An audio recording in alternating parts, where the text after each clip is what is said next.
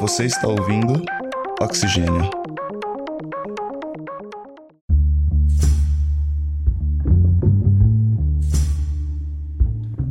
Dois de dezembro de 2010, o então presidente da FIFA, Joseph Blatter, abre o envelope com o nome do país eleito para receber a Copa do Mundo em 2018. So the 2018 FIFA World Cup, 2018 FIFA World Cup. Ele anuncia Rússia para a alegria dos russos na plateia. Ladies and gentlemen, will be organized in Russia. e para a infelicidade daqueles que torciam por alguns dos outros candidatos. No caso, a Inglaterra e as alianças Portugal-Espanha e Holanda-Bélgica. Começava ali a história da primeira Copa do Mundo na Rússia. Também podemos dizer que começava ali uma das Copas mais controversas da história, uma das Copas mais políticas da história, da Copa mais cara da história e mais vigiada da história de uma Copa que definitivamente não é sobre futebol. O resultado da seleção russa é o que menos importa hoje para o Putin. De reafirmação do lugar da Rússia no mundo. Né, grupos conhecidos pela questão do hooliganismo. Né? 2018 World Cup in Russia will be up to the highest standards.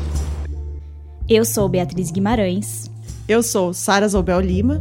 E este é o episódio 55 do Oxigênio, e não é sobre futebol.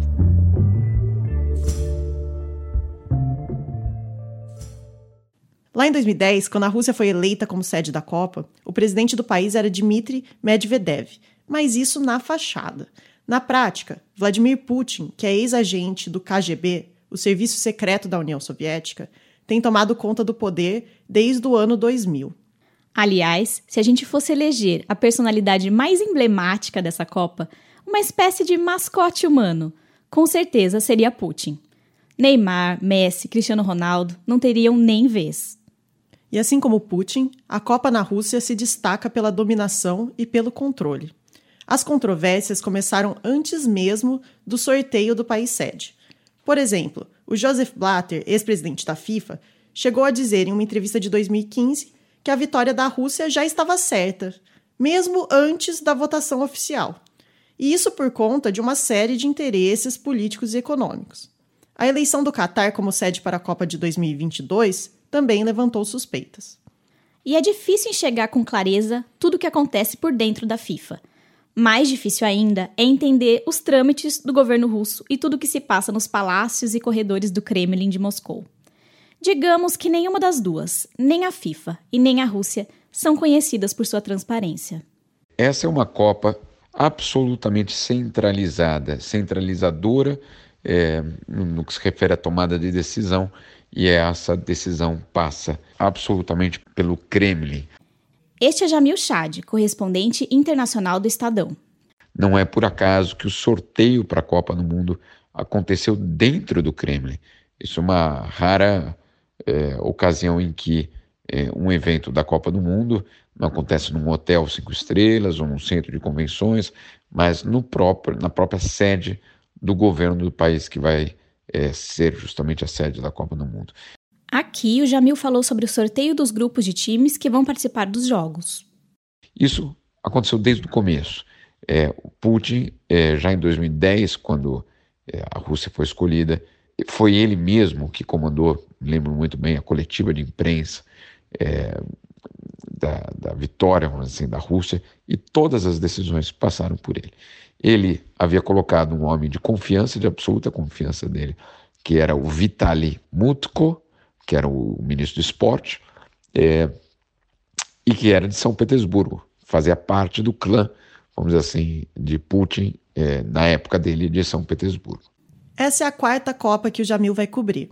Nos últimos 18 anos, o trabalho dele tem sido ficar de olho na FIFA, no Comitê Olímpico Internacional e também na ONU.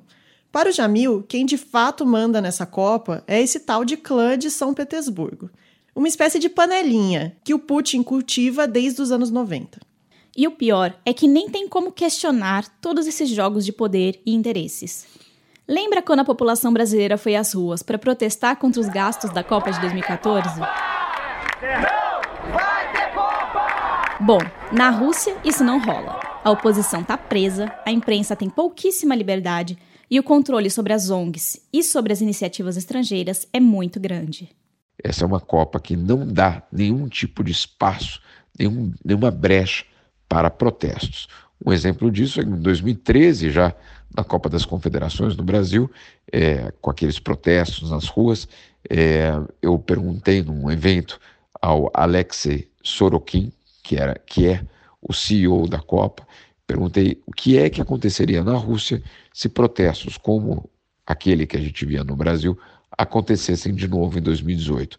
E ele foi muito claro: não, isso não vai acontecer na Rússia, sem qualquer tipo de chance. Esse extremo controle sobre o povo russo não é bem uma novidade. A história da Rússia, desde antes do regime soviético, é muito marcada pela manipulação da opinião pública. No governo de Putin, isso se mostra principalmente na promoção dos ideais nacionalistas. E também no domínio dos meios de comunicação, que servem, inclusive, para garantir que ele se mantenha no poder.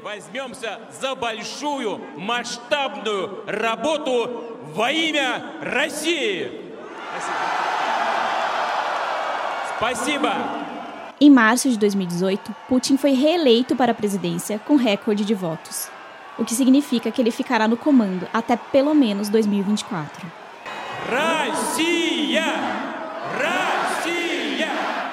Essa Copa, muito mais do que um campeonato de futebol, pode ser vista como um movimento estratégico que se encaixa perfeitamente no modo de governar de Putin. O que essa Copa representa, acima de tudo, para a Rússia é um, uma jogada de, eu diria, de propaganda política. É um evento que tem como finalidade não o futebol, é, mas demonstrar à comunidade internacional de que a Rússia é, apesar dos embargos, apesar do questionamento ocidental, apesar de supostamente todas as dificuldades, a Rússia consegue estar num primeiro nível para a organização de eventos e, portanto, deve ser considerada como uma potência. Então, não é apenas uma Copa do Mundo para a Rússia, é, na, sinceramente, o resultado da seleção russa é o que menos importa hoje para o Putin, Но я, конечно, очень rad возможности встретиться с вами лично и поговорить по всем нашим э, совместным планам сегодня.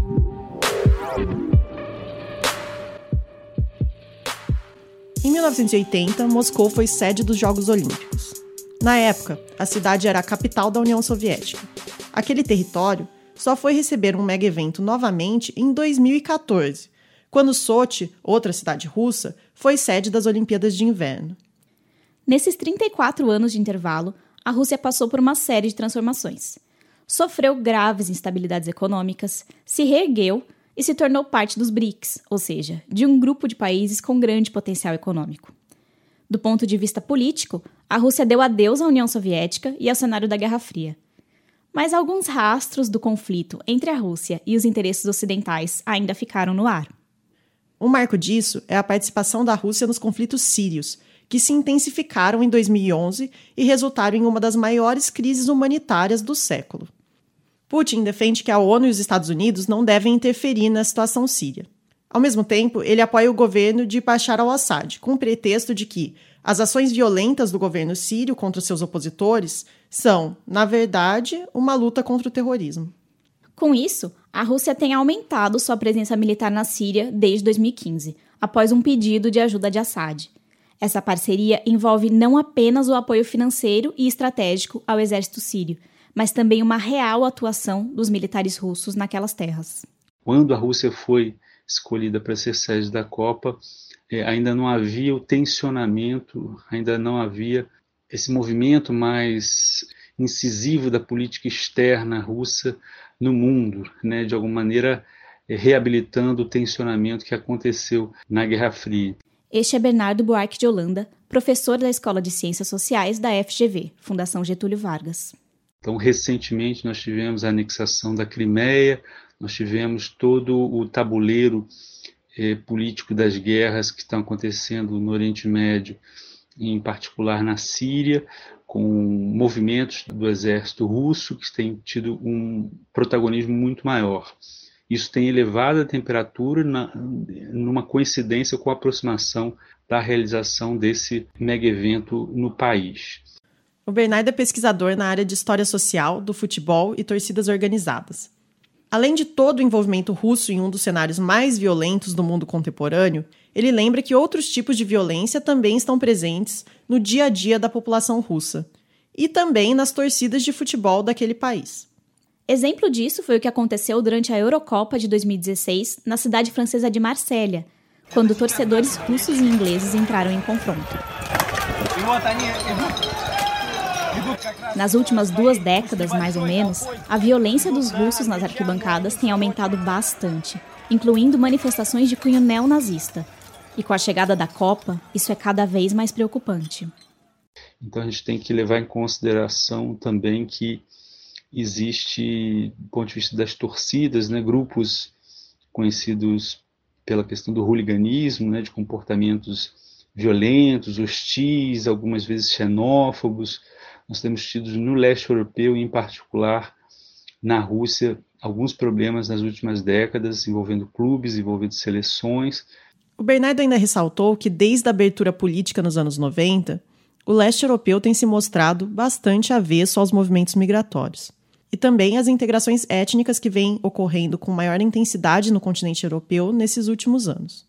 Então, isso tem despertado altos níveis de xenofobia e isso pode se manifestar na Copa do Mundo de 2018 na Rússia. Isso sem falar no histórico de racismo e homofobia que a Rússia carrega.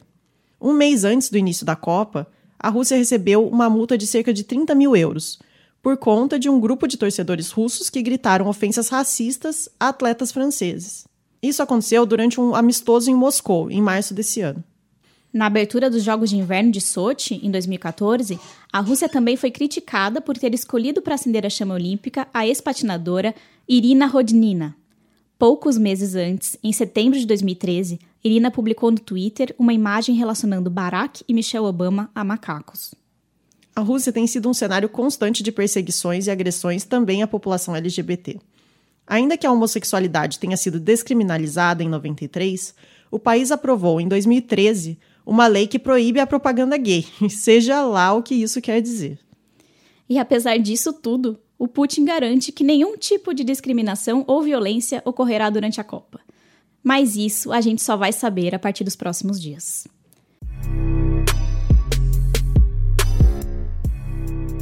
E tem mais controvérsia na conta da Rússia. Every sport. Was Putin aware of the existence of the Russian doping system? Yes. O doping. Se você acompanha notícias sobre esporte ou se assistiu ao documentário Icarus da Netflix, você já sabe do que estamos falando. A Rússia é, digamos, uma especialista em doping, profissional na arte de dopar os atletas e não ser pega. Pelo menos era assim, antes de ser descoberta. Uma investigação da Agência Mundial Antidoping revelou em 2016 que o governo da Rússia mantinha um esquema estatal de doping, que teria sido usado, inclusive, nos Jogos Olímpicos de Londres, em 2012, e nos Jogos de Inverno de Sochi, na própria Rússia, em 2014. Mais de mil atletas russos de 30 modalidades estavam envolvidos nesse escândalo. O esquema, orquestrado com conhecimento do governo, contava com a participação de médicos e funcionários do laboratório antidoping russo, além de agentes do serviço secreto e até mesmo o então ministro do esporte da Rússia, o Vitaly Mutko. Sim, o Vitaly Mutko, aquele que faz parte do clã de Putin. E depois do escândalo do doping, ao qual ele estaria diretamente envolvido, Putin, em vez de afastá-lo, o promoveu a vice-primeiro-ministro. Depois das investigações, alguns atletas russos não puderam competir na Olimpíada de 2016, no Rio de Janeiro. Dois anos depois, nos Jogos Olímpicos de Inverno da Coreia do Sul, a Rússia foi banida, também por conta do doping. O Comitê Olímpico Internacional baniu a Rússia dos Jogos Olímpicos de Inverno. Mas os atletas puderam competir de forma neutra, pela bandeira olímpica. Esse é mais um problema que a Rússia garante que não vai se repetir. Mas, como consequência, os exames de doping dessa Copa estão sendo realizados todos fora da Rússia e com supervisão da FIFA. Durante a produção desse programa, a gente começou uma busca por alguém que pudesse contar um pouco sobre os bastidores de uma Copa do Mundo. Voluntários, médicos, jogadores, gandulas, qualquer pessoa que já tivesse sentido de pertinho essa atmosfera da Copa. Foi aí que uma amiga minha me falou do Rodrigo Vilauba, um fotojornalista que tinha trabalhado nas Copas da Alemanha e do Brasil e que agora já estava preparando as malas para ir para a Rússia. A gente conversou com ele num café. E como que é isso? Tipo, você, você vai, você, você recebe uma, uma planilha de jogos que você tem que... Free, eu que faço toda a planilha. Ah, eu que monto tudo. Toda a logística, os jogos que eu quero, os jogos que precisa. E sempre seguindo a seleção brasileira. Você vai nos jogos que a seleção brasileira vai. O Rodrigo adora futebol. Mesmo depois de ter acompanhado, de dentro do campo, aquele trágico 7 a 1 entre Alemanha e Brasil.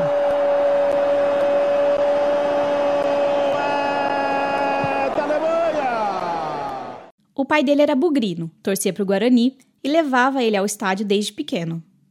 Mas o Rodrigo diz que quanto mais ele se aprofunda no mundo do futebol, menos ele consegue se apegar a um time ou outro. Conhecendo os personagens e o que de fato acontece nos bastidores, ele diz que agora não torce mais para times, ele torce para pessoas. E é claro, é fã do Messi, jogador que aparece em algumas das suas fotos mais famosas, além de um choroso Davi Luiz. Tendo trabalhado em duas Copas do Mundo, além das Copas das Confederações, ele já está bem familiarizado com o clima dos jogos. Mas a Copa do Mundo, todas elas, não importa o país, eles criam uma linha que a gente costuma brincar, a linha da Disneylândia. Aonde você tá, que é o caminho aeroporto, estação de trem ou metrô, rodoviária, ao estádio, alguns hotéis que são certificados pela FIFA, você fala inglês, espanhol e a língua nativa é de praxe. Então, geralmente todo mundo fala inglês, então você não se sente fora da. Você fica na linha Disney. Muito internacional e muito muito similar. Ela, a FIFA monta sempre praticamente do mesmo jeito.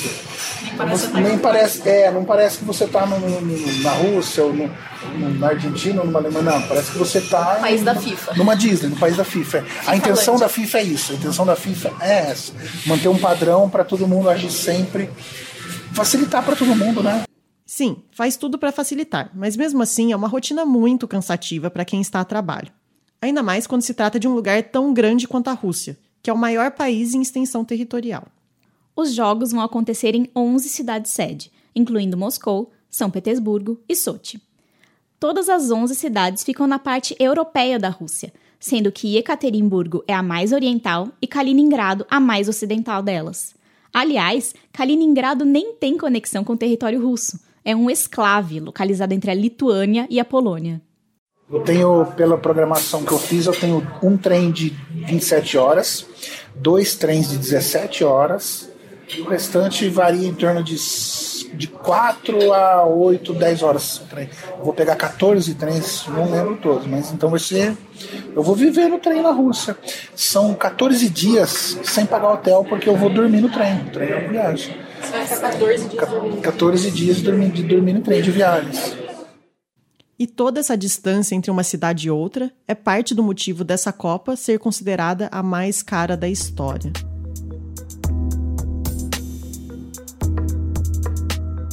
Em fevereiro de 2017, o gasto total estimado para a Copa da Rússia era de 639 bilhões de rublos. Mas em abril de 2018, quando faltavam apenas 50 dias para o início dos Jogos, o comitê organizador divulgou um balanço 7% mais caro, ou seja, 683 bilhões de rublos, o que equivale a mais ou menos 38 bilhões de reais. São 5 bilhões de reais a mais do que foi gasto na Copa do Brasil em 2014, que até então ocupava o posto de Copa mais cara da história. Ao todo, serão usados 12 estádios durante a Copa da Rússia, sendo que a maioria deles teve que ser construída do zero, e alguns dos que já existiam tiveram que passar por reformas. Além disso, entram nessa conta 95 bases de treino para seleções. Por isso, 40% de todo o orçamento corresponde à infraestrutura esportiva. O restante do valor foi usado no transporte, em despesas operacionais e outras necessidades das 11 cidades-sede. De acordo com o comitê organizador local, a maior parte do dinheiro vem de empresas privadas. que investiram em aeroportos, hotéis e alguns dos grandes estádios, como o de São Petersburgo. Já os investimentos no transporte terrestre teriam vindo do setor público, que também estaria envolvido na construção e na reforma dos estádios. Mas por que, afinal, se gasta tanto com o campeonato de futebol? Então, é, tanto a FIFA quanto o Comitê Olímpico procuraram é, legitimar esse processo, dizendo: olha, o governo está gastando na organização e na preparação para um mega evento, mas por outro lado a sociedade vai ter um retorno, né? vai haver uma compensação. Né? Este foi Marcelo Prone, professor do Instituto de Economia da Unicamp. Uma das áreas de atuação dele é a economia do esporte, com destaque para os impactos e legados de mega eventos esportivos como a Copa do Mundo e os Jogos Olímpicos nós fizemos uma visita à sala dele para tentar entender melhor esse assunto. O, o Comitê Olímpico Internacional, a, a FIFA, né, é, esses, é, essas instituições esportivas que promovem mega eventos, procuraram construir uma ideia positiva em torno do legado, né? É, e, e, vamos dizer assim, criar, é, eles financiaram estudos procurando demonstrar né, o alcance que poderia ter do ponto de vista econômico, né, é, qual que seria o, legado econômico positivo para, para a sede, né, para o país sede, para a cidade sede. Uhum. Os estudos que geralmente fazem esse cálculo dos impactos econômicos, do legado, é, geralmente eles são muito otimistas. A, a metodologia que é empregada é uma metodologia que considera assim, se tudo der certo, qual que seria o máximo de retorno possível, sem considerar outras variantes, né? Na prática isso nunca acontece. E aí, a gente só fica sabendo se o saldo foi positivo ou negativo depois do evento, quando são feitos novos estudos. O Marcelo contou que geralmente se conclui que o legado ficou muito aquém do que foi prometido, mas isso varia de país para país. Aqueles que já possuem uma estrutura urbana mais desenvolvida, como a Alemanha, com certeza gastam menos para entrar nos padrões exigidos pelos mega-eventos do que a Grécia, por exemplo, que tem um PIB muito mais modesto. No caso da Copa do Mundo, a FIFA tem uma lista enorme de exigências que o país sede precisa cumprir. Segurança, transporte, hotelaria, imprensa, isenções tributárias e o que mais for necessário para fazer o espetáculo acontecer. É uma produção muito cara e que pode trazer mais problemas do que soluções, especialmente quando o país sede é mais vulnerável. A realização da Copa do Brasil custou 27 bilhões de reais na época, o equivalente a 33,3 bilhões de reais em valores corrigidos segundo o índice IPCA. Apesar de bares, restaurantes e hotéis da cidade sede terem sido beneficiados, as memórias mais concretas são as obras que ficaram por terminar, os casos de corrupção e superfaturamento, as famílias que foram removidas de suas casas e os estádios que ficaram abandonados ou mal utilizados, alguns construídos em cidades que nem têm time de futebol. Empresariado, geralmente que tipo de depressão que é essa que faz um país é, menor, de pequeno PIB, aceitar isso? Esses mega eventos eles ganharam uma dimensão internacional muito grande, né? Então há o interesse de usar o mega evento para projetar o nome do país, para projetar uma imagem, né? Então, assim, você tem casos diferentes, né? Então, por exemplo, tem países que têm interesse em fortalecer a indústria do turismo, por exemplo, do turismo internacional. Do ponto de vista geopolítico, os governos gostam, é, se interessam pela organização de mega eventos porque isso representa a possibilidade de estabelecer relações com muitos governos, com muitas autoridades, enfim. Além disso, assim, existem estratégias, é, existem interesses econômicos do ponto de vista de, de mostrar que aquela sede, né, que, aquela, que aquela região, ela está integrada numa economia globalizada, nessas redes. Lembra que a gente falou sobre o Putin e sua propaganda? O governo russo decidiu sediar a Copa do Mundo dentro de uma estratégia mais ampla de reafirmação do, do lugar da Rússia no mundo. De um lado, você tem uma preocupação com a imagem que projeta para o mundo, né? A, a, a, imagem de um país moderno, dinâmico, com capacidade para receber turistas e aberto, né? Por outro lado, existe, existe esse, esse jogo doméstico, né? Do, do jogo de, de interesses políticos econômicos. Então, isso, é, sem dúvida, é uma maneira de você estabelecer é, apoios políticos e contemplar né, interesses da população, né, para o Marcelo, essa Copa não só dá a oportunidade à Rússia de mostrar ao mundo que é capaz de promover um evento grandioso, mas também dá a oportunidade da Rússia se reapresentar para o mundo. Se a Moscou dos anos 80 sediou os Jogos Olímpicos, trazendo a imagem de uma cultura, uma política e uma economia totalmente fechadas, a Rússia de 2018 quer desconstruir toda essa ideia e mostrar uma nação mais aberta e moderna. E tudo isso dentro de um grande jogo econômico e geopolítico de Putin. Mas nem todo mundo está caindo nessa jogada. Vários governantes europeus anunciaram um boicote diplomático à Copa e disseram que não vão mandar representantes para acompanhar suas seleções. A gota d'água que provocou tudo isso foi a suspeita de envolvimento da Rússia no envenenamento de um ex-espião russo e sua filha, em março de 2018. Polônia, Islândia, Inglaterra e Suécia são alguns dos países que deram sinais de boicote.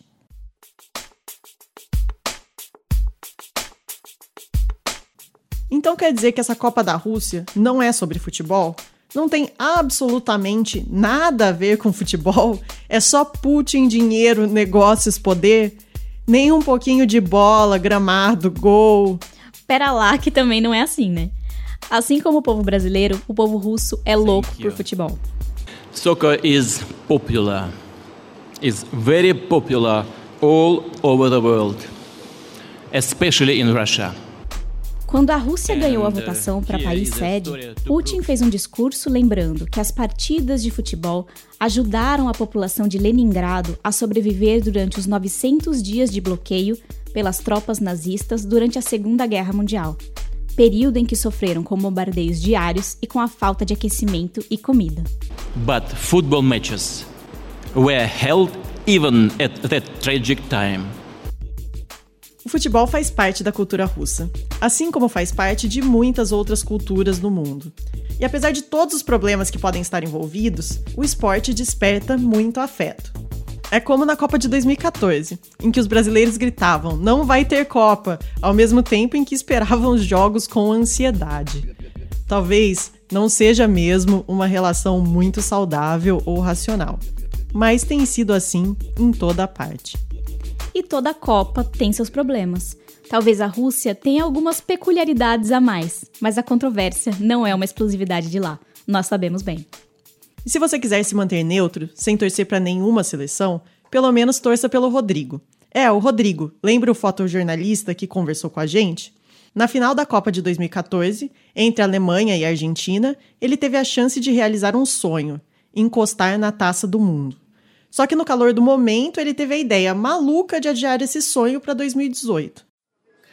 E o Lan pegou a taça sozinho, depois abaixou e foi passando perto da gente para todos os fotógrafos darem um tapa nela, darem um tapinha. A hora que eu fui pôr a mão, tava chegando bem perto da taça, assim, ó. Eu falei, não, e tirei. Na Rússia eu ponho a mão nela.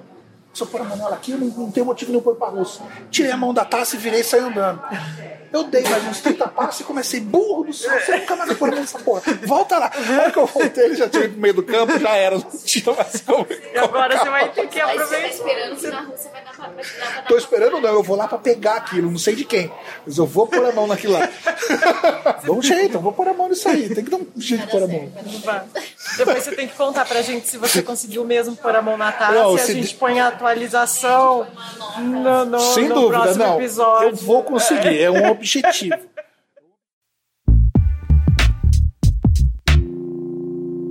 Termina aqui o Oxigênio 55, que não foi só sobre futebol.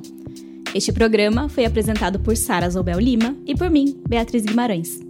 Contamos com a colaboração do Bruno Moraes, da Sofia Labanca, da Alessandra Marimon, Alisson Almeida, Leonardo Fernandes e Maria Letícia Bonatelli.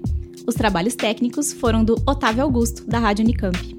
Se você gostou do programa, deixe uma avaliação no iTunes ou no app de podcasts que você costuma usar. E não deixe de acompanhar o Oxigênio pelas redes sociais. Se você estiver no nosso site, também pode deixar um comentário dizendo o que você achou. Até a próxima!